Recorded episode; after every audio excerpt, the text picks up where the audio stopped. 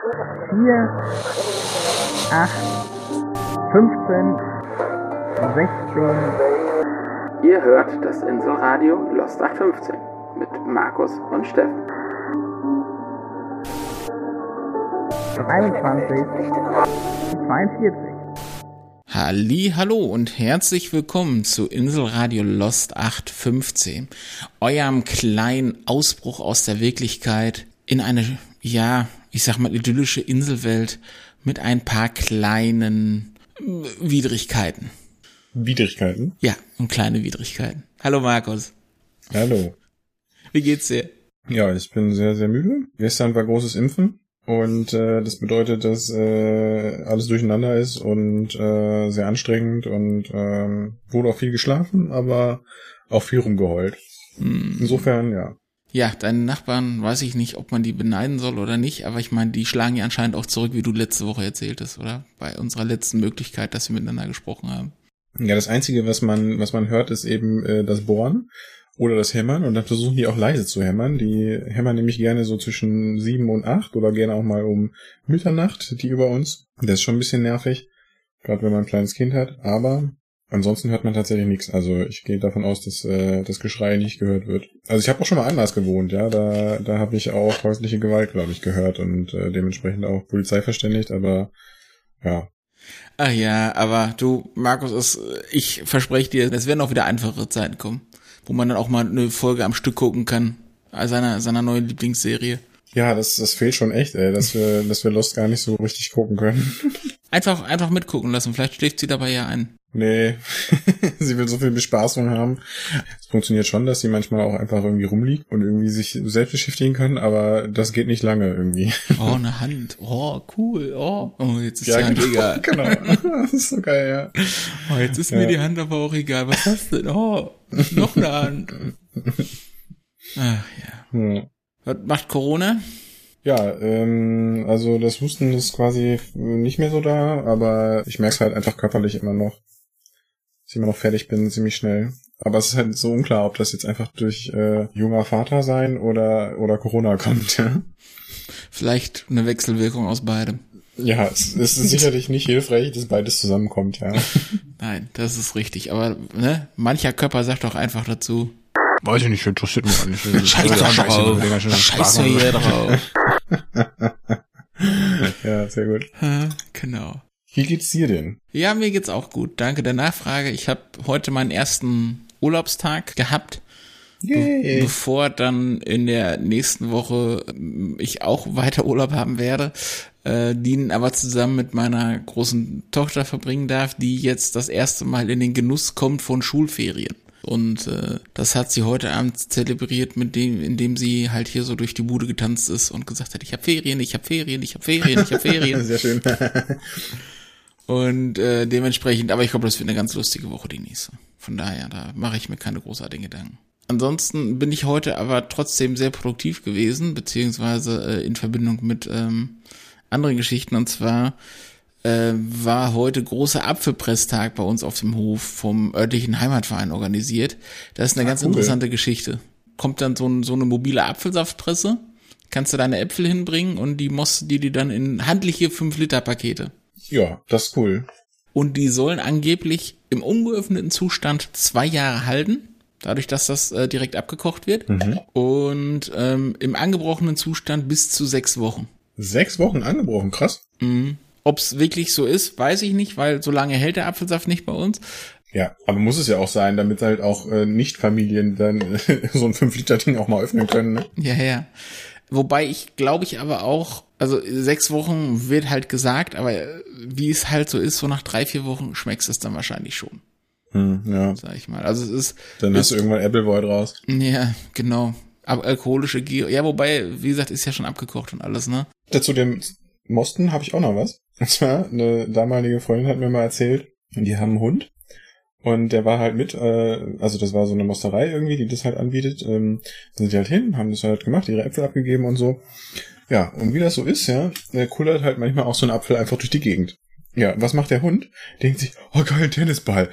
Rennt hin, schnappt sich das Ding in Maul, ins Maul, beißt zu und, und dann guckt dann halt wie ein Auto, als er dann irgendwie dann so trümmerten Apfel mit komischem Geschmack im Mund hatte.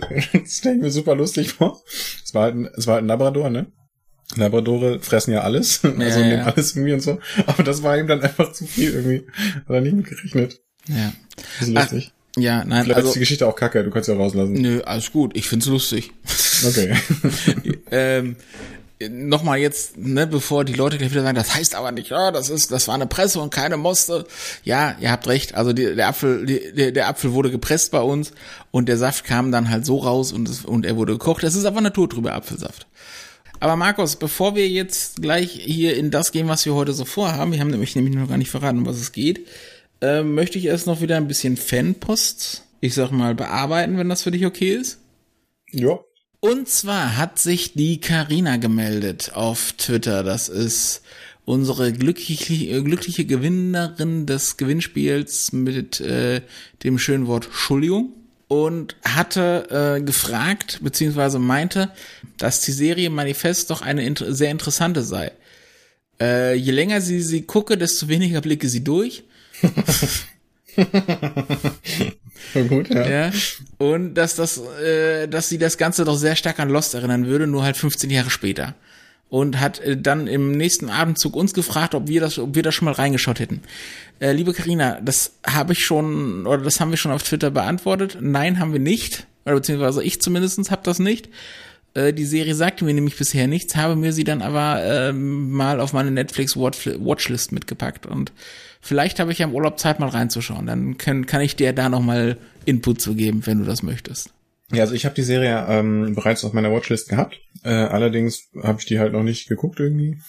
Kamen immer irgendwelche Sachen dazwischen. Kinder. Ja, auf, auf der auf der Watchlist ist ja auf der Platz 1 ist ja Nachwuchs, auf Platz 2 ist Nachwuchs, auf Platz 3 ist auch Nachwuchs.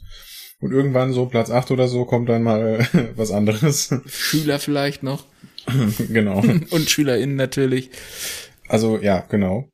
Ähm, und den, ja, also ich habe äh, einfach noch nicht geguckt, ähm, aber vielleicht äh, schaffe ich es ja irgendwie mal reinzuschauen. Das wäre schön, Hm. wenn wir dazu irgendwie uns äußern könnten. The Wilds ist ja auch äh, eine Serie, die sehr viel Ähnlichkeit hat. Ich glaube, die ist gar nicht weitergegangen. Muss ich Nee, die haben die nach zwei Staffeln, glaube ich, abgesetzt. Ah, es gab noch eine zweite, okay, das war mir nicht klar. Meine ja, aber sicher bin ich mir gerade auch nicht. Ja gut, schade. Also ich fand die erste ganz cool eigentlich. Ja. Aber ja gut. Die, diese Serie besteht übrigens den Bechteltest immer, weil es äh, die, die Hauptdarstellerinnen sind halt alles Frauen. Stürzt dann Volleyball-Team ab oder was? Quasi, ja. Ja, also sobald da was kommt äh, oder sobald wir das mal gesehen haben, wir werden mal, mm, wenn, wenn das gewünscht ist, äh, mit unserer Meinung mal nicht hinterm Berg halten. Dann haben uns noch unsere lieben FreundInnen von Antenne Höllenschlund per Twitter geschrieben. Und zwar, Markus, auf unsere Folge 3x05, ähm, wo ich erzählte, dass eine der beiden Autorinnen ähm, für ein Buffy-Reboot laut IMDb schreiben würde. Kannst du dich daran noch erinnern, was? ja, ja, ja. Mhm. Genau. Und äh, du hattest das dann ja den Ball quasi Richtung Antenne Höllenschlund gespielt, äh, dass ob die da mehr zu wissen würden. Und da kam eine Antwort dazu, dass das Buffy Reboot seit Jahren schon in dem Pro im äh, Produktionshöllenschlund festhängt. Sie würden vermuten, in dem in Cleveland.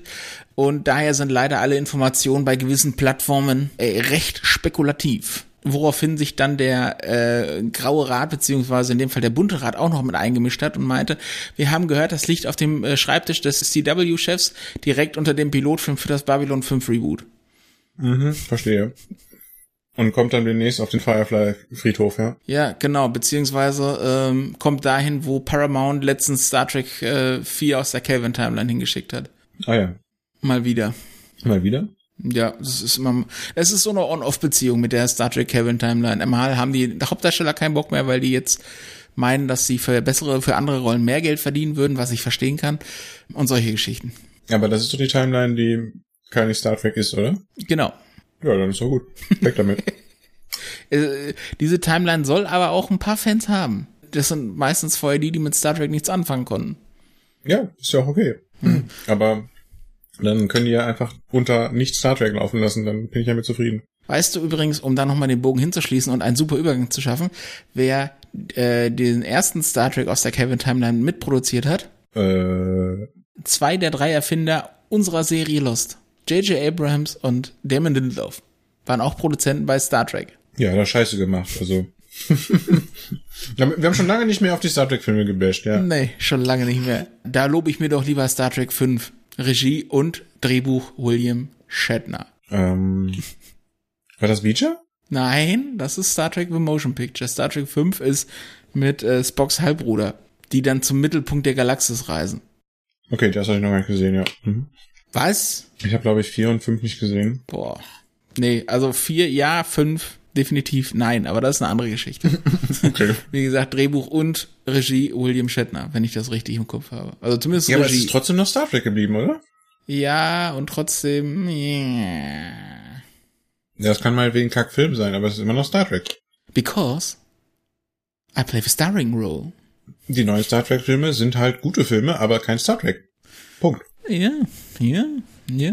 Kann man auch zu, zu einigen Serien sagen. Wobei ich habe heute die neue Lower Decks Folge auf Amazon gesehen und bei Lower Decks ist es einfach ist einfach das, was was ich finde. Meine Kritik von der ersten Staffel her hat sich ein bisschen gelegt. Die sind ein bisschen ruhiger geworden auch in ihrer Produktion. In der ersten Staffel hatte, hatte ich das Gefühl, die sind einfach zu aufgedreht und zu, ne, und wollen halt einfach nur auf Krawall gehen. Und jetzt sind sie halt ein bisschen ruhiger und machen halt hauptsächlich jetzt viel Fanservice. Und das ist so das, was ja im Moment irgendwie alle Serien machen. Viel Fanservice. Also vor allem Serien aus bestehenden Franchises. Star Wars Andor. Ja, aber das finde ich also erstmal nicht schlecht. ja, aber das finde ich ja gar nicht schlecht. Also, dass man das zumindest berücksichtigt. Ich meine, das nicht zu berücksichtigen ist definitiv schlimmer, oder? Ja, aber dann, dann sollte man es wenigstens so berücksichtigen, wie es gedacht ist und nicht so, wie man es auslegt. Und vor allem das, das Schlimme ist, wenn du dir dann Fan oder wenn du Fanservice betreibst, ist ja gut. Aber du sollst trotzdem bitte immer noch eine vernünftige Geschichte erzählen. Bei Rings of Power habe ich mich zum Beispiel dabei erwischt, immer wieder aufs Handy zu gucken. Und das ist für mich meistens ein Signal, dass ich die Serie langweilig finde. Das heißt, du hast sie nur geguckt, weil sie Herr der Ringe ist, oder wie? Ich hab zumindest nur erstmal reingeguckt, weil sie ja Herr der Ringe ist, also das, das Thema so an sich, ne, um, um halt mitreden zu können, in Anführungsstrichen. Und bin nach der zweieinhalb oder nach zweieinhalb Folgen bin ich jetzt raus. Okay. Spätestens dann am Anfang der dritten Folge, wo dann auf einmal eine Szene gezeigt wird, wo ich einen Charakter nicht verortet hätte, weil das habe ich irgendwie nicht mitbekommen, dass der da hingekommen ist. weil du gepennt hast. Oder aufs Handy geguckt habe. Ich weiß es nicht, keine Ahnung. Oder auf Toilette gegangen bist. Das machst du ja auch gerne, ne? Ja, oder das. Nee, und das ist dann für mich immer echt so, ein- so ein Zeichen, wo ich mir denke, okay, vielleicht solltest du dann die, deine Lebenszeit besser verbringen als mit dieser Serie. Aber ich finde es interessant, dass du beim Filme gucken überhaupt aufs Handy. Also, ich äh, gucke eigentlich nie aufs Handy. Also im Sinne von, ich rufe da keine Nachrichten ab oder sonst irgendwas, sondern ich gucke dann halt den Film. Aber wenn es dann halt zu langweilig ist, dann ist das irgendwie bei mir automatisch so. Ich kann Ich glaube, ich hatte die Situation einfach noch nicht. Also vielleicht mache ich das dann, wenn es so langweilig ist, aber irgendwie. oder du hast bisher nicht drauf geachtet. ja, das kann natürlich sein, ja. Das ist so krass, äh, dass ich es gar nicht merke, ja. Mm, genau. Aber egal, wir sind eigentlich, wir haben jetzt hier 17 Minuten schon gequatscht. Dabei wollte ich eigentlich was ganz anderes erzählen. Beziehungsweise eigentlich sitzen wir ja hier, um was anderes zu machen. Denn, wie ihr in unserer letzten Folge vor zwei Wochen schon mitbekommen habt, haben wir mal wieder ein Mid-Season-Finale. Und das heißt bei uns Standortbestimmung. Markus, was ist eine Standortbestimmung bei uns? Dass ich mit vollem Mund ins Mikro rede. Eine Standortbestimmung. Ich glaube, der Name, der geht zurück auf die Triang Triangulationsfolge so ein bisschen, oder? Also, dass wir davon gesprochen haben, dass man ja äh, auf der Insel sich dann irgendwie orientieren muss und diesen Standort bestimmen sozusagen. Und ähm, was wir halt machen wollen, ist auch uns nochmal orientieren und äh, nehmen dafür halt eben das Ende der Staffel und eben auch die Mitte der Staffel, um nochmal so Revue passieren zu lassen, was denn so passiert ist, wo geht die Reise hin, was ist mit neuen Charakteren und so weiter. Also alle, die jetzt gerade zugeschaltet haben und keine Ahnung haben, worum es geht, das äh, macht wahrscheinlich nicht so viel Sinn zu gucken, ohne irgendwie über Folgen von uns aus dieser Staffel gesehen, gesehen zu haben. Äh, gehört. Entschuldigung, nicht gesehen. Das ist richtig, vor allem unsere ganzen Insider-Jokes, die wir jetzt gleich rausfeuern werden. Oh ja. Andererseits, wir versuchen halt auch immer so ein kleines Roundup, damit ihr zumindest wisst, was so in den letzten sechs Folgen passiert ist. Aber wirklich nur ganz schmales Roundup. Also wir, wir begehen das jetzt ein bisschen anders als normalerweise unsere Folgenbesprechungen. Wir haben uns halt so ein paar Themen aufgeschrieben, die wir jetzt ganz gerne einmal durchkauen wollen. Und ähm, ich würde sagen, Markus, wir fangen da einfach an, oder? Ja, gerne. So. Und zum, zuallererst möchte ich einmal kurz, ja, ein Roundup geben, was so in den letzten sechs Folgen passiert ist. Und das geht natürlich nur so, wie ihr es von uns gewohnt seid. Jetzt allerdings ein bisschen komprimierter. Bisher bei Lost. Jack, Sawyer und Kate wurden von den anderen gefangen genommen, damit Jack eine lebenswichtige Operation an Ben durchführen kann. Wobei die beiden anderen hier als Druckmittel für Bens Wunsch, dass Jack ihn freiwillig operieren soll, verfügen. Die beiden haben aber auch mit eigenen Problemen in Form von Pickett zu kämpfen, der sich bei Sawyer für den durch Sun verursachten Tod seiner Frau rächen will und sich gleichzeitig aber auch ihre Liebe zueinander eingestehen. Also Sawyer und Kate. Beim Rest des Teamabsturzes sieht es auch nicht so rosig aus. Zuerst verbringt man Zeit damit, die Versprengten aus dem Hedge, welches nicht mehr existiert, wiederzufinden, um kurz danach wieder auf die Suche zu gehen, allerdings diesmal nur nach Echo, der eine Begegnung mit dem schwarzen Rauch hat und diese nicht überlebt. Das ist bisher bei Lost passiert. Ja, sprich, äh, im Endeffekt geht's eigentlich nur um die Handlung bei den anderen. Und das andere ist so ein bisschen Nebengeplänkel, was man halt mitziehen muss. Ja, weiß ich nicht, Digga. Weiß ich nicht. Ja gut, es gab diesen krassen Re Reveal mit dem Einäugigen, aber das war's auch. Ja, ja Echo ist tot, okay. Ja, und äh, wir haben ein Mysterium um Desmond. Ja, aber das wird ja nun mal auf ganz kleiner Flamme gekocht, ne? Bloß nicht zu viel Fokus, bloß nicht zu viel darüber erzählen. Vielleicht machen wir das ja mal in drei Staffeln oder so. Mhm. Der scheint ja was im Urin zu haben. Ja, aber ähm, lass uns doch mal mit bemerkenswerten Entwicklungen beziehungsweise auch Charakterentwicklungen unserer alten Recken und Reckinnen anfangen. Habe ich mir zuerst erstmal aufgeschrieben, John ist jetzt King im Ring, weil Jack ist ja nicht da. Ich finde, John blüht da richtig auf. Was meinst du? Ja, und es tut auch der Gruppe gut, also neues Management, ne? Ja? Also die liberalere Einstellung ist gut. Er hat jetzt wieder eine Aufgabe. Er ist nicht mehr in diesem, hey, mein Glaube ist kaputt, scheiße Ding und so. Ja, und ich finde es eine gute Entwicklung auf jeden Fall. Es ist alles besser als Jack. Hm? Also die Latte ist jetzt nicht so hoch, ja. Irgendwann werde ich diesen Satz mal, glaube ich, um die Ohren hauen. Okay. Vielleicht auch nie. Man weiß es nicht. Mm. Du legst ihn schon auf die Schnelltaste, ja? Ja, ja, genau. Es ist auf jeden Fall erstmal, es, es geht ein frischer Wind durch unser Teamabsturz, was das angeht. Ja, vor allem halt auch, wie äh, alle ja dann so positiv überrascht sind, als er sagt, ja, wer mitkommen will, kann gerne mitkommen. Ich bin da, je, je mehr, desto besser. Freue mich über jeden. Voll cool, dass ihr mitmachen wollt. Wir sind ja hier eine Gruppe und so. Mhm. Ne, wer also Bock hat, darf gerne den Arzt machen. Oder den Arnst. Aber nun gut, das ist, äh, also John ist auf jeden Fall jetzt Anführer von Team Absturz. Markus, das muss man auch noch mal kurz betonen. Wir haben nach sechs Folgen jetzt schon ein Mid-Season-Finale. Also das, was wir halt jetzt hier besprechen, um das schon mal so ein bisschen einzuordnen, finde ich, sind sechs Folgen eigentlich zu wenig. Wie siehst du das? An sich schon, aber es ist auch wiederum relativ viel passiert. Also diese sechs Folgen, finde ich, haben mehr Inhalt gehabt als die ersten sechs Folgen der zweiten Staffel. Also nicht mehr Inhalt, aber man hat das Gefühl, es passiert mehr, es ist mehr ein Vorankommen. Also es gibt viel mehr Informationen irgendwie in diesen sechs Folgen als in den sechs Folgen der zweiten Staffel. Also dementsprechend kann man schon, also ich, man kann schon ein bisschen diskutieren, aber es ist ungewöhnlich früh, ja. Wer in diesen sechs Folgen ähm, tatsächlich dann auch äh, zu unseren, also der ist ja in der letzten Staffel schon wieder dazugekommen und scheint jetzt auch seinen festen Platz beim Team Absturz bekommen zu haben, ist sogar in den Pimmelrad mit aufgestiegen, äh, ist Desmond. Aber Desmond scheint auch irgendwie bei der Explosion, da scheint sich irgendwas vielleicht verändert zu haben oder da haben sich irgendwelche Vorzeichen verändert, so scheint es zumindestens. Was hältst du davon? Naja, also es sah ja so aus, als hätte er irgendeine Art von Vorsehungskraft oder so gewonnen, dass er irgendwas über die Zukunft weiß oder was auch immer. Und er hat angefangen sozusagen das zu testen, indem er versucht hat, die Zukunft zu beeinflussen, die er kennt oder so. Und es hat wohl funktioniert. So habe ich es interpretiert. Was ich aber seltsam fand, ist, dass er scheinbar in der Echo-Folge halt völlig ahnungslos erscheint und über alles Mögliche überrascht ist. Also er hat keine Ahnung, dass sie zur Pearl gehen, es gibt, was in der Pearl ist und bla und hier und da. Also er ist da total, ja, der Tod von, von Echo und so. Also entweder hat er ein sehr lückenhaftes Erinnerungsvermögen, was die Zukunft angeht, oder nur bestimmte Aspekte oder so. Also es ist ein bisschen seltsam. Es ist alles noch nicht geklärt. Und das ist eben das, was ich meinte. Also das wird halt auf ganz kleiner Flamme gekocht. Das wird einfach nur, hey Leute, da ist was. Hehehe. Und dann war's das auch. Ja, wir haben ja aber noch ein paar Folgen Zeit, ne? Genau, und da würde ich jetzt sagen, also zu diesem Zählstrang hast du völlig recht, sind die sechs Folgen einfach zu wenig. Ja, wobei man vielleicht aber auch erstmal dann tatsächlich den Fokus auf das äh, gelegt hat, was äh, abseits des Teamabsturzes passierte. Und zwar sind ja Jack, Sawyer und Kate mit den anderen ja mitgegangen, möchte ich jetzt nicht behaupten, aber ihnen wurde nahegelegt mitzukommen. Mhm. Um's, um's mal salopp auszudrücken. Wir haben herausgefunden, sie sind jetzt Gefangenen auf einer weiteren Station der Dama-Initiative. Äh, so sieht's zumindestens aus, weil das Logo uns doch sehr bekannt vorkommt. Äh, und diese Station nennt sich die Hydra. Und diese ist, äh, so hat Ben uns in der vierten Folge der dritten Staffel offenbart, auf einer kleinen Insel, die ausgelagert der bekannten Insel ist, was für Sawyer und auch Kate schon ein fieser Schlag ins Knick war.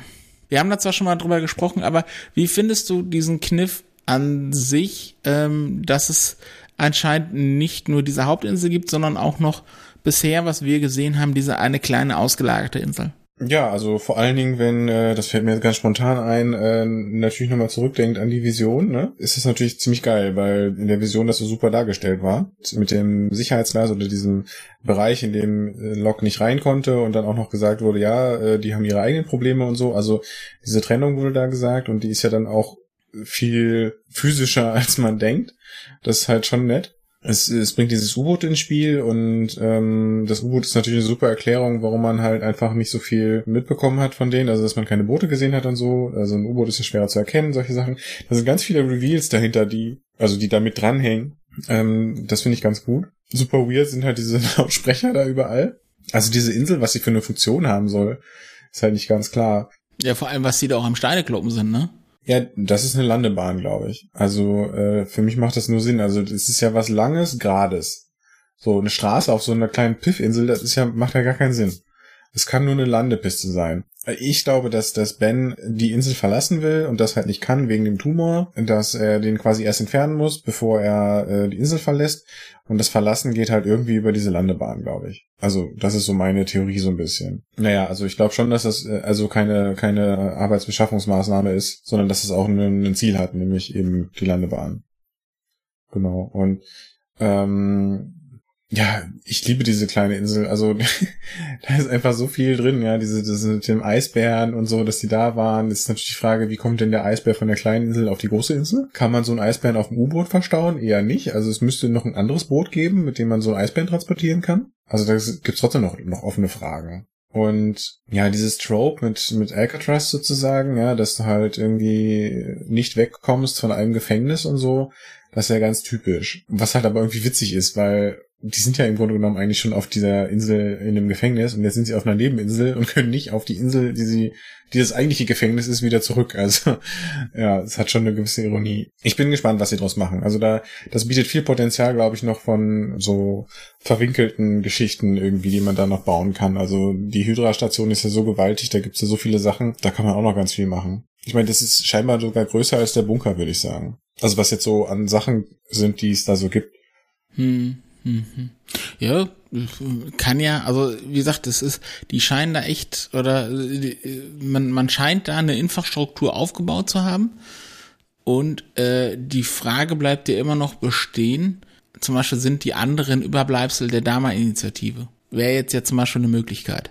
Ja, das ist irgendwie nicht klar geworden. Ne? Also sie nutzen ja zumindest die Ressourcen, aber ich glaube eher nicht. Also, oder zumindest zum Teil nicht. Denn Calvin hat, also der hat sich ja geäußert gegenüber den Leuten da draußen, dass die alle böse sind und so weiter. Also das war ja eher ein feindliches Verhältnis. Und, und er ist ja Dama-Initiative sozusagen. Oder kommt zumindest von daher. Und dementsprechend äh, kann natürlich auch sein, dass er der Abtrünnige ist, klar. Aber ich glaube es eher nicht. Ich würde behaupten, dass die anderen entweder alle Abtrünnige sind oder eben zum Teil Abtrünnige, die dann wiederum neue Leute rekrutiert haben aus äh, aus irgendwie anderen Leuten, die da gestrandet sind. Oder die Abtrünnigen haben sich mit anderen zusammengetan, die halt eben da gestrandet sind oder so, keine Ahnung. Also wer da initiiert hat, weiß ich nicht. Hm. Äh, aber sowas in der Art würde ich mir, würde ich mir da vorstellen. Deswegen glaube ich auch, dass der Einäugige zum Beispiel halt eben der Kollege von Calvin ist ähm, und damit halt auch nochmal Dama-Initiative und nicht äh, zu den anderen gehört. Ich weiß nicht warum, aber wenn man dieses Video dann sieht, ich finde, die erste Assoziation ist halt wirklich, dass das nicht jemand ist, der zu den anderen gehört. Ich weiß nicht warum. Obwohl das ja schon sein könnte. Wir haben ja gesehen, dass die anderen durchaus die Bunker auch nutzen und er ist ja scheinbar in einem der Bunker. Aber irgendwie war mein, ich weiß nicht, ich kann es gar nicht begründen, aber es war ziemlich klar für mich, der ist der kann eigentlich nicht zu den anderen gehören. Vielleicht sage ich jetzt auch was komplett Kacke ist, aber ja. Ja, Sawyer und Kate haben tatsächlich äh, anscheinend jetzt eine neue Ebene ihrer Beziehung erreicht, wenn man der letzten Folge so Glauben schenken mag. Markus, äh, ich weiß, du hast ja letzter Folge schon ähm, auf Sandras Drängen hin einiges erzählt, aber äh, wie findest du diese Entwicklung? Ich finde die super. Das Einzige, was ich daran nicht gut finde, ist, dass ähm, dadurch, dass Sawyer ja den ersten Zugriff bekommt sozusagen und äh, mit Kate, äh, also dass Kate äh, sich quasi ihn aussucht, so sieht es ja gerade aus, bedeutet das ja wahrscheinlich, dass sie irgendwann doch nochmal nicht mehr zusammen sind und dann doch ja irgendwie der Held in weißer Rüstung dann äh, die holde Maid bekommt oder so, ja. Ich könnte mir vorstellen, dass das der Storyplot ist, das wäre halt scheiße. Weil, nee, ist kacke. Ja, also Jack und Kate, nee. Aber es war auch schön, das zu sehen, dass Jack und Kate auch mal Chemie haben können. Und man dann das auch abkaufen kann, dass, dass sie auch was füreinander empfinden. Und ich habe es ja schon mal gesagt, das ist die perfekte Ausgangslage für eine Polyamorie-Story, die es ja wahrscheinlich nicht sein wird. Aber momentan finde ich sie eigentlich super, wie sie ist. Also es ist ganz, ganz toll, ganz viel Drama, ganz viel Emotionen. Die SchauspielerInnen sind einfach klasse und spielen das einfach super. Das es ist so schön anzusehen gerade. Ich bin auch super gespannt, wie es weitergeht. ist auch ein Grund, warum ich ja jetzt äh, diese Aufnahme auch echt gerne mache, weil danach kann ich ja endlich die Episode gucken. Also wir haben ja so viel auch geschimpft immer über diese Sachen, aber das ist jetzt gerade mal wirklich gut. Die nächste Frage, die sich mir stellt, ist, wir haben Alex in der zweiten Staffel ja gesehen als, als Mitglied der andere, beziehungsweise als jemand, der da ja mit aktiv ist. Äh, war da ja aber schon so, dass sie halt auch zum Beispiel der Claire geholfen hat. Und jetzt wird sie halt aktiv kontra die anderen, wenn ich das mal so nennen darf, indem sie sie halt ja sogar angreift. Zumindest haben wir das in der letzten Folge ja gesehen. Was meinst du, könnte dahinter stecken? Naja, also sie hat's ja gesagt, dass sie da diesen Karl, scheinbar irgendwie ist es ihr Freund, also ihr fester Freund. Und ähm, dieser Karl scheint ja irgendwie, ja, weiß nicht, in Verruf geraten zu sein bei den anderen oder was. Und sie befürchtet, dass er gestorben ist äh, durch deren Hand. Und naja, sie ist dann halt entsprechend auf Rache aus oder, oder will irgendwie was verändern oder was auch immer. Sie scheint so eine politische Figur zu sein, die auch politisch aktiv sein will, sag ich mal. Aber ich habe das Gefühl, dass sie auch von allen belächelt wird. Also zum einen äh, nimmt äh, Pickett sie halt einfach nicht ernst. Sie wird dann einfach abgeführt und schreit rum und es interessiert niemanden. Äh, ben fragt nur beiläufig, wo sie denn ist und äh, hat sie nach mir gefragt und so. Also irgendwie ist allen scheißegal, was diese Frau denkt. Kann sein, dass es daran liegt, dass sie eine Frau ist und dass es ja typisch für Lost ist, dass es egal ist, was Frauen denken, aber ich glaube, es ist eher so, dass tatsächlich diese Person, äh, Alex, einfach nicht ernst genommen wird, weil sie sozusagen von den anderen großgezogen wurde oder so. Also es ist mehr so ein erwachsene, jugendliche Verhält Verhältnis. Naja, ich würde halt sogar sagen, dass sie noch ein Kind ist. Auch wenn sie nicht so rüberkommt, aber ähm, sie kann ja nur 16 Jahre alt sein, so um den Dreh rum. Ja, du hast recht. Also ähm, das ist witzig, weil ich habe sie irgendwie als Erwachsene, als junge Erwachsene wahrgenommen. Ja, die kommt auch so rüber. Ja. Sie, sie, sie, sie ist einfach, das ist ja immer, immer so ein bisschen das Problem in, in Hollywood beziehungsweise in TV und Film, dass äh, Leute, die 16-Jährige spielen sollen, nicht mehr 16 sind. Ganz einfach und älter rüberkommen. Und das ist, das ist halt einfach so der Punkt. Dass sie älter rüberkommt, als sie eigentlich in der Serie sein soll. Mhm, ja. Aber das, da, das dürfen wir halt ja auch nicht vergessen. Ne, deshalb, das zeigt ja auch so ein bisschen, dass sie halt mit einer Zwille angreift.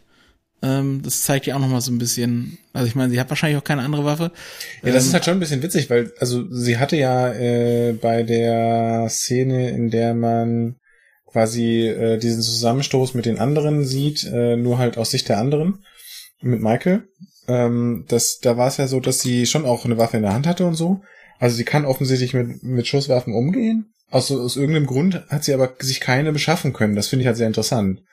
Also entweder gibt's halt wirklich nicht so viele, oder sie sind halt echt stark unter Verschluss, was beides irgendwie seltsam ist, weil irgendwie hatte ich den Eindruck, dass die schon viele Waffen hatten eigentlich. Gut, werden wir wahrscheinlich auch in fünf Staffeln erleben, was da so passiert. Mhm. Dann haben wir gesehen, Jack wollte erst nicht Ben operieren, dann wollte aber Ben, dass Jack es will und zum Schluss er will es Jack ja dann nun auch, weil er gesehen hat, dass äh, er Kate und Sawyer, sag ich mal, schützen will oder hat vielleicht auch eine eigene Agenda, unser Jack. Was meinst du da? Ja, keine Ahnung. Im Zweifel will er halt der Held sein und das Richtige tun, ne? Also, das ist ja das Ding, was ihn immer beschäftigt.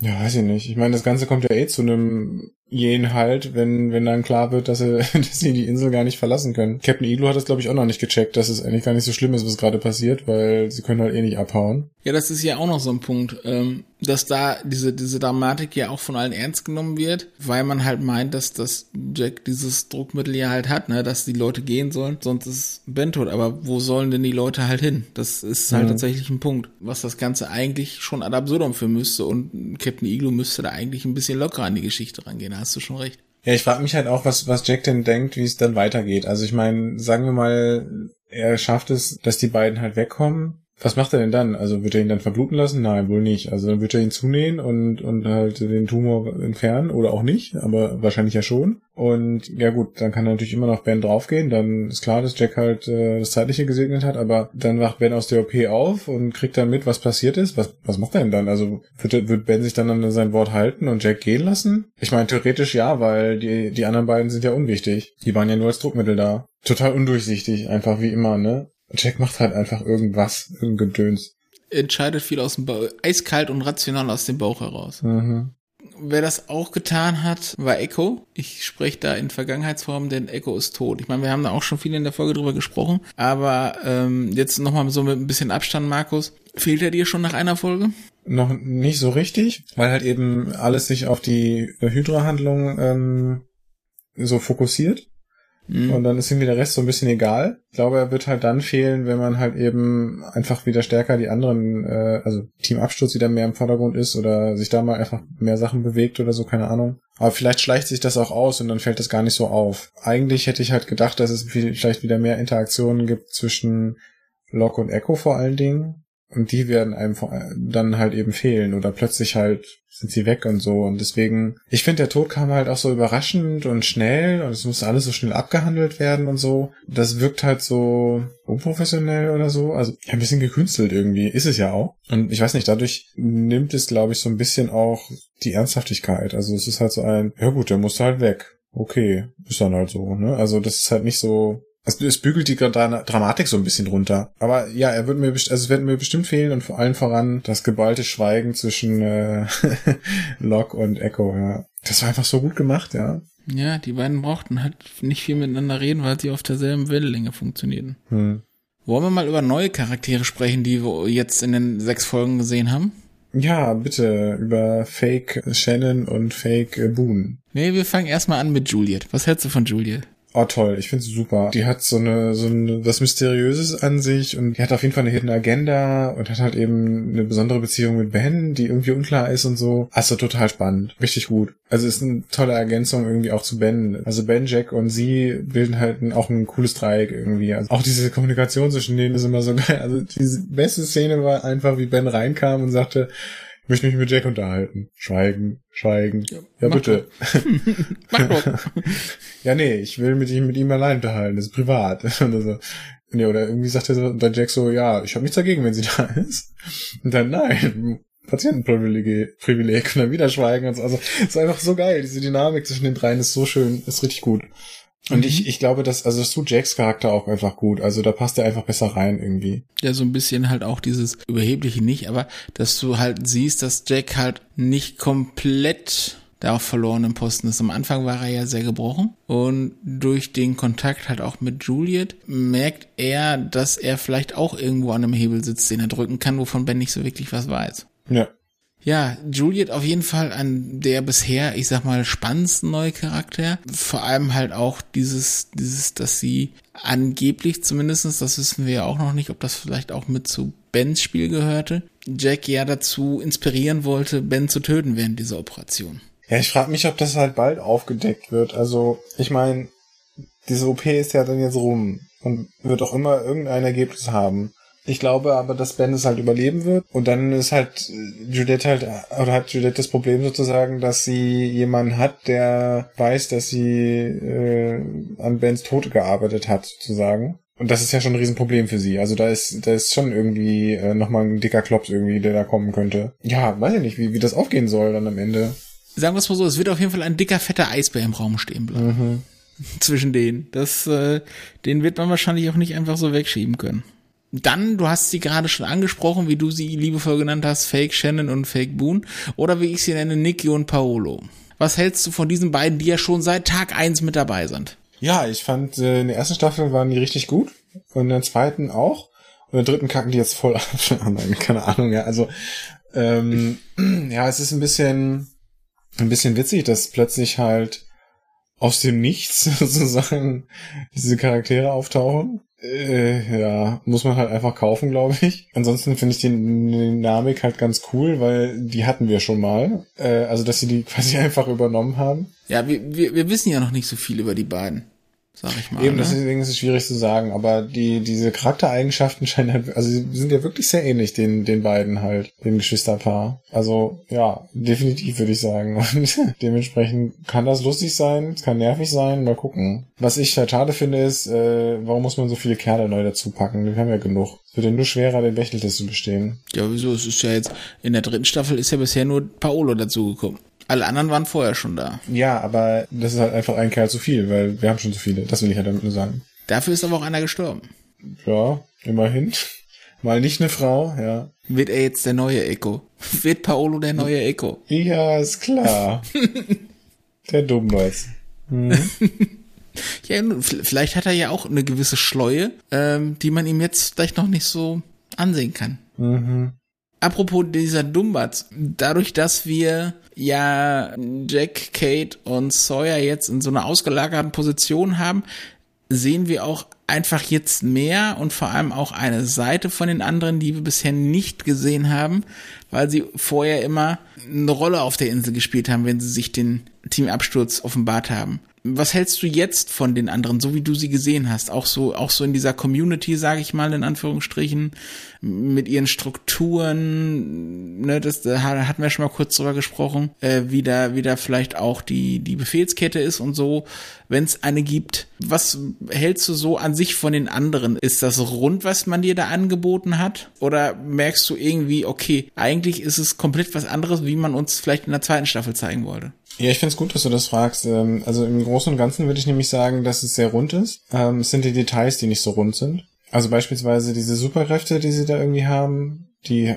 spielen jetzt gar keine Rolle. Das ist ein bisschen komisch. Du hast gesagt, dass sie Superkräfte haben. Naja, aber das ist ja schon irgendwie krass gewesen, wie äh, Tom Cruise sein Cousin da ausgerastet ist. Also ja, vielleicht geht er einfach nur gerne ins Fitnessstudio, weißt du? Ja, du's? so sah er aber auch nicht aus. also ähm, also das ist ein Punkt irgendwie, dass da, da ist irgendwas, ja, und das spielt halt irgendwie gar keine Rolle gerade. Das ist ein bisschen komisch. Ansonsten finde ich, haben sie also irgendwie ist es sehr natürlich, die Entwicklung. Also man kauft es einfach ab, dass, dass sie eben nicht diese Menschen sind, die in abgeranzten Klamotten barfuß durch den Wald rennen, sondern dass da halt mehr dahinter steckt. Ja, aber warum sie das machen und so ist natürlich immer noch nicht klar und ja, es sind halt immer noch 10.000 Fragen und es kommen neue dazu und ja, hm, weiß ich nicht. Also es sind, wie gesagt, die Details halt, äh, die, die dann vielleicht ne, nicht rund sind, aber im Großen und Ganzen hat sich das schon rund angefühlt und ähm, hat Spannung erzeugt und ja, hat eben eine Antwort mit drei Fragen produziert, so gefühlt. Aber die Gegenfrage an dich äh, sozusagen, wie war das denn für dich beim ersten Gucken? Also gerade dieser Punkt? Ähm, ja, das, ich hatte es schon gekauft, ähm, am Anfang der dritten Staffel. Durch, durch diesen Cold Opener, äh, mit dem, mit dem Luftbruch und allem, dass du da auf einmal so reingeworfen wirst in, in, in dieses, in dieses Prinzip, dass es halt die anderen sind, die eigentlich ganz normal aussehen und anscheinend auch in irgendwelchen Baracken wohnen. Weißt mhm, du? Mhm. Ähm, dadurch hat habe ich das gekauft und habe das dann halt für mich auch tatsächlich, dadurch, dass das in der zweiten Staffel so ein bisschen vorbereitet wurde mit, ja, guck mal, die haben Theaterschminke und hier und äh, ja. Klamotten hier und so. Also ich finde nicht, dass es, dass es auf einmal eine Idee in der dritten Staffel war zu sagen, boah, weißt was, lass mal die anderen nicht so verranzt darstellen, ja, mhm. sondern ich finde, dass das tatsächlich ähm, von Anfang an so geplant war und deshalb habe ich das direkt gekauft. Ja, also das ist äh, auch mein Gefühl, das habe ich noch vergessen zu sagen, danke, dass man eben einfach merkt, dass, äh, dass von Anfang an das Konzept der anderen schon stand. Also dass einfach klar war, dass es diese Gesellschaft dahinter gibt. Und das ist wahrscheinlich der Grund, warum es sich so rund anfühlt. Hm, genau. Wollen wir mal ein bisschen in unsere Statistikabteilung wechseln? Jo. Gut, fangen wir an mit deinem Steckenpferd, deinem Lieblingsthema, der Bechteltest. Ich habe da, ähm, das könnt ihr, liebe zuhörende Menschen, äh, jetzt auch, wenn ihr das hier hört, schon live sehen auf unserer Homepage. Einmal den Bechteltest aktualisiert für die dritte Staffel. Und ähm, ja, Markus, was soll ich sagen? Zwei von sechs Folgen haben den Bechteltest bestanden. Einmal zwei? Mhm. Also einmal Colin und, ähm, und Sun, ne? In der zweiten Sta in der zweiten Folge. Und da hat uns das das habe ich äh, habe ich heute noch mal nachgehört da hat unser lieber Rudi uns nämlich darauf hingewiesen dass in der ersten Folge ja auch der Bechteltest bestanden wird äh, vor dem Buchclub wo dann die ältere Frau ja zu der jüngere zu zu Juliet kommt und sie fragt was sie denn da an der Hand gemacht hatte. Haben wir das übersehen Nein, das haben wir nicht übersehen. Rudi hat uns darauf hingewiesen ah ja, okay, in der cool. Folge, in der Aufzeichnung und Ja. äh, wir haben es dann noch mit reingenommen. Ja, und genau deswegen habe ich sie dann vergessen wahrscheinlich irgendwie. Ja. Somit sind zwei von sechs Folgen tatsächlich positiv durch den, Bech durch den Bechteltest gegangen, während dann die Folgen 3x03 bis 3x06 alle den Bechteltest nicht bestanden haben. ja, Lost. Herzlichen Glückwunsch, die Negativserie wird fortgesetzt. Also ähm, Lost steht für konstante äh, Missachtung von, von Gleichberechtigkeit. Nein.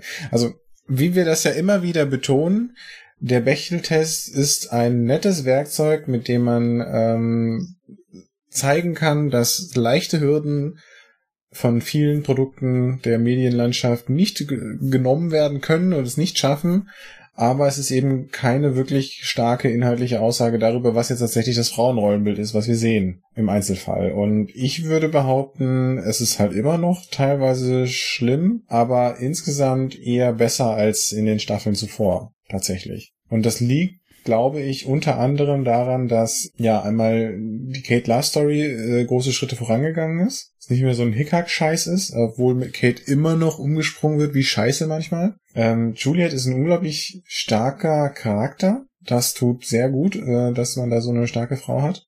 Wir haben weniger von Claire gesehen. Das ist äh, hilfreich, um dieses Ergebnis zu erzielen, um das mal so zu sagen. Äh, Nikki konnte noch, hatte noch nicht genug Chance, negativ zu glänzen, würde ich mal so formulieren. Aber sie hat immerhin John ja ne eine ne Lösung ja aufgezeigt, auf die er selber nicht gekommen wäre. Ja, das war eine Glanzstunde sozusagen. Aber das sonstige Verhalten ist so, weiß ich noch nicht. Mal gucken, wo das hinführt. Das kann gut sein, muss aber nicht. Und ja, Sun. Äh, Sun rettet auch ein bisschen den Tag. Äh, das hat sie vorher aber auch schon gemacht. Da hat sie einfach konstant weitergemacht. Ja, vor allem Sun hat, Sun wurde ja jetzt auch ein bisschen badass dadurch, dass sie, gut, okay, wenn man sich die Situation nochmal anschaut, vielleicht war das doch einfach ein Schreckmoment von Sun, aber Ja. sie hat immerhin jemanden getötet. Ja, ja, also das würde ich jetzt nicht so hochhängen.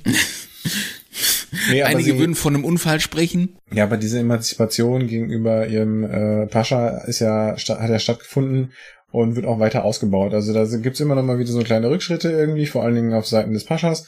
Aber ähm, im Großen und Ganzen schreiten wir da ja schon in eine, in eine nette positive Richtung, würde ich mal sagen.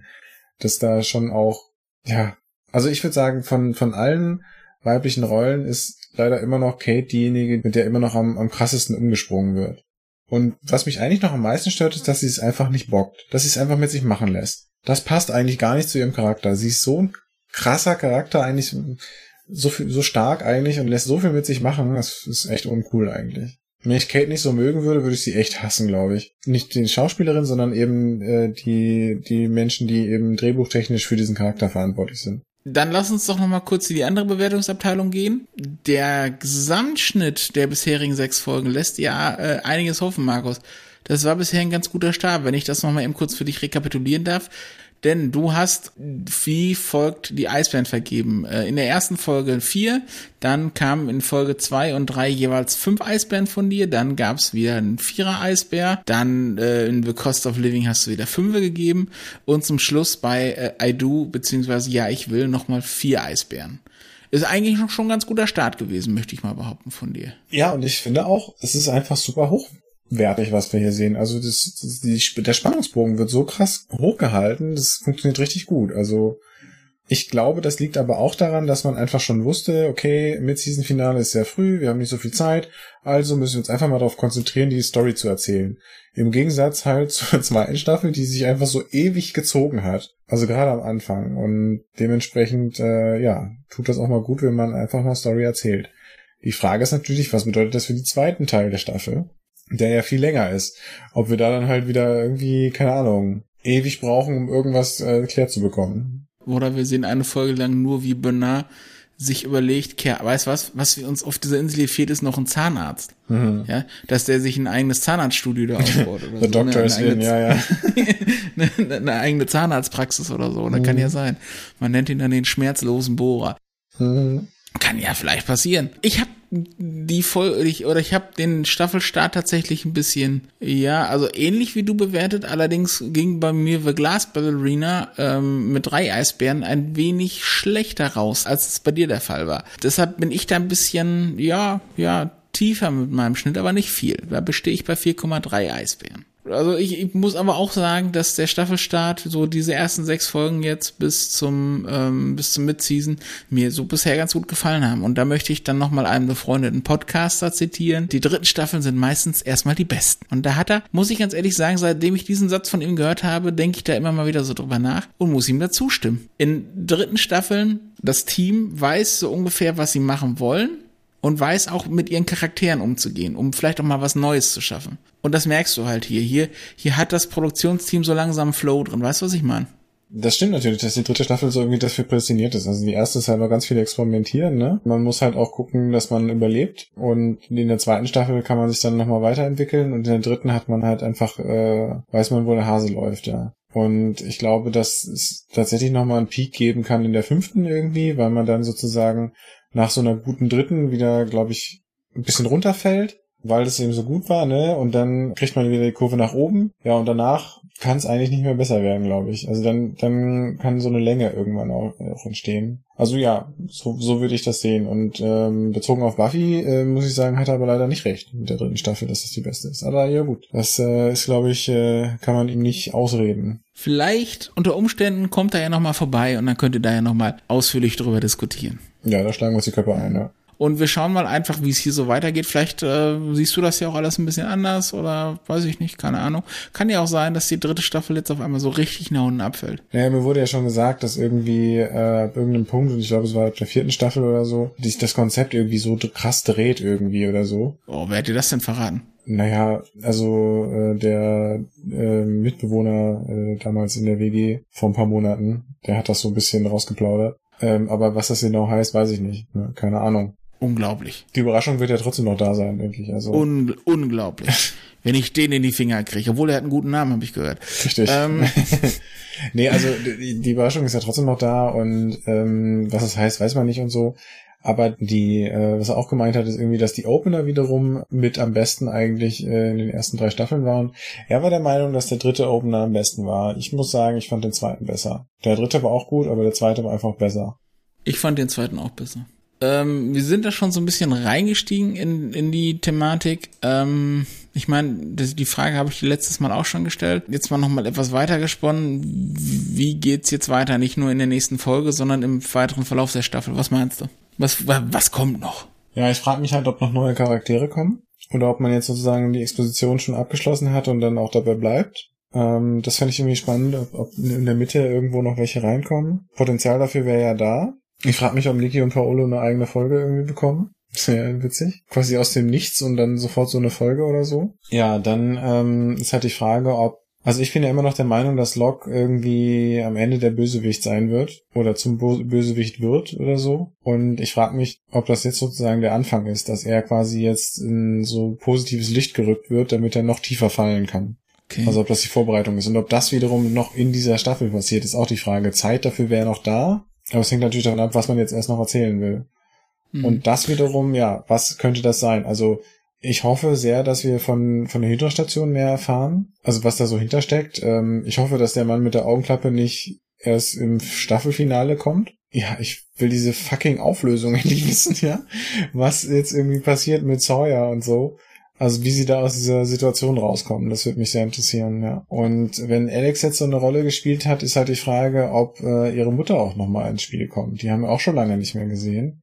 Stimmt. Und das würde ja auch irgendwie interessant sein, dass mal irgendwann die Verbindung gezogen wird äh, zwischen den beiden Personen. Das finde ich halt auch spannend. Und äh, ich hatte ja eben schon gesagt, dass es eine Landebahn sein könnte, also dass das nochmal eine Rolle spielt. Und ob wir jetzt irgendwie mal rausfinden, ob es noch jemanden gibt, der über Ben steht. Also irgendwie gab es ja Andeutungen in dieser Hinsicht und ach so, ja, die Liste, genau. Das wäre auch interessant, äh, diese, über, über die Liste auch mal mehr zu erfahren. Das hängt ja wahrscheinlich mit, äh, mit der Person, die über Ben zu finden ist, auch zusammen, schätze ich mal. Ja, und Juliette, die kann sich halt meinetwegen jetzt Jack krallen, ne, würde ich sagen. Rar. Dann wäre ja auch, äh, wären Kate und Sawyer auch safe, ne? Dann muss man da nicht mehr dran rütteln. Und Anna Lucia guckt von oben zu und lacht darüber. Ja, Lächelt. genau. Lächelt, weil Genau. ne, auch sie hatte äh, Jack und Sawyer, also zumindestens äh, wollte sie was von Jack.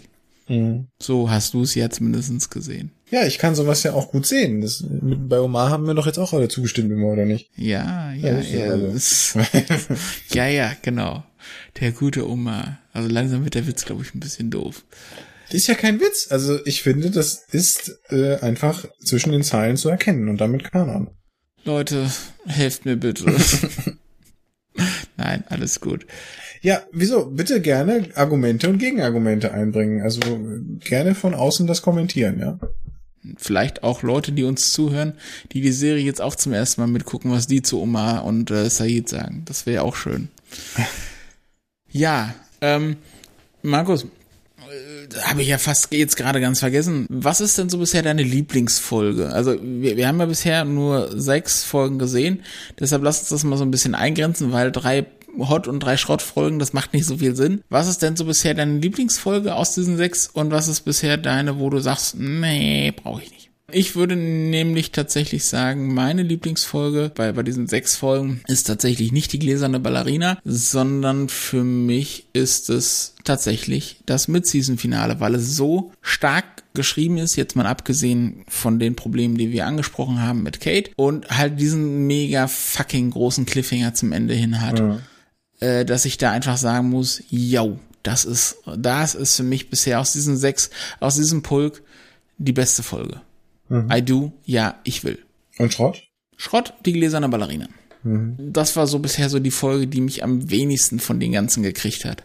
Aber immer noch auf hohem Niveau, ne? Immer noch auf sehr hohem Niveau. Das ist Jammern auf hohem Niveau, was wir hier machen, aber die Folge war von den sechs, würde ich jetzt tatsächlich sagen, die schwächste.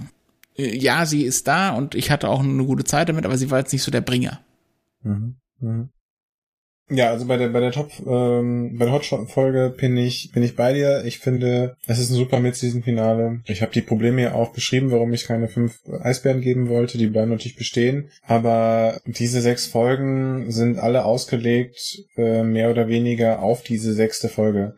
Und vielleicht gefällt dir deswegen auch so ein bisschen die Gläser Ballerina letztendlich nicht so richtig, weil das die Folge ist, die am wenigsten irgendwie auf diese sechste hingeschnitten ist, finde ich. Ja, aber Schrottfolge kann ich nicht erkennen. Ich finde alle geil eigentlich. Vielleicht finde ich noch am ehesten die Echo-Folge schlecht, weil, weil das so gehetzt Die du mit ist. fünf Eisbären bewertet hast. Ja, aber wenn ich so im Gesamt, in der Gesamtschau nochmal überlege jetzt von den sechs Folgen, ist, hat die erzähltechnisch noch die größte Schwäche, dass, dass es mit Echo so, so gerusht wird irgendwie. Also wenn ich, wenn ich unbedingt eine angeben muss, dann ist es die, aber eigentlich keine. Weil alle wirklich gut sind eigentlich. Ist auch eine Meinung. Kann man auch so halten. Ja, Markus, dann würde ich doch sagen, haben wir die sechs Folgen der dritten Staffel, die ersten sechs schon mal noch mal so ein bisschen eingeordnet, eingeordnet. Ähm, hoffe, ihr konntet damit noch mal was anfangen. Wenn ihr was anders sehen solltet oder was, lasst es uns doch gerne wissen. Da äh, wären wir sehr froh drum um einfach da auch mal eure Meinung zu hören. Gerne über, über Social Media oder schreibt es in unserem Blog. Schreibt auch gerne eine Mail an kontakt.inselradiolost815.de. Lasst uns ein paar Bewertungen da bei iTunes oder Spotify, wenn, falls ihr uns da hören solltet oder wo es sonst irgendwie geht, bei Pod, äh, Podcast Addict und äh, Konsorten, wo man uns bewerten kann. Macht das bitte. Erzählt uns äh, euren Freunden und Freundinnen und ähm, wir freuen uns auf jeden Fall über sämtliche Publicity, die wir so kriegen können.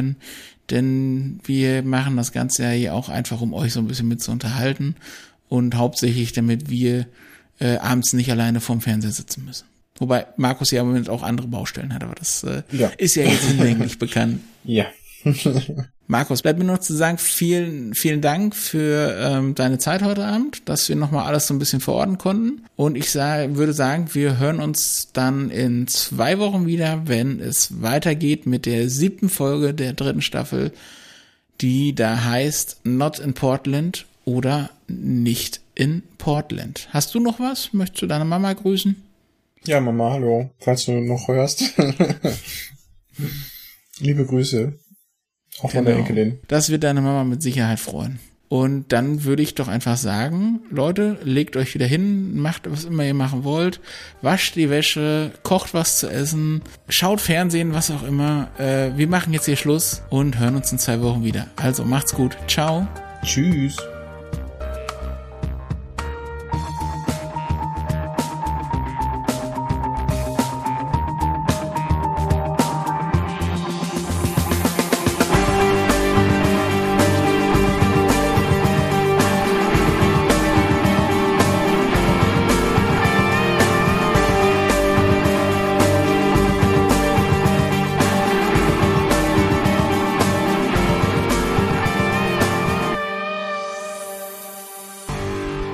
Das war Inselradio Lost 815 2022.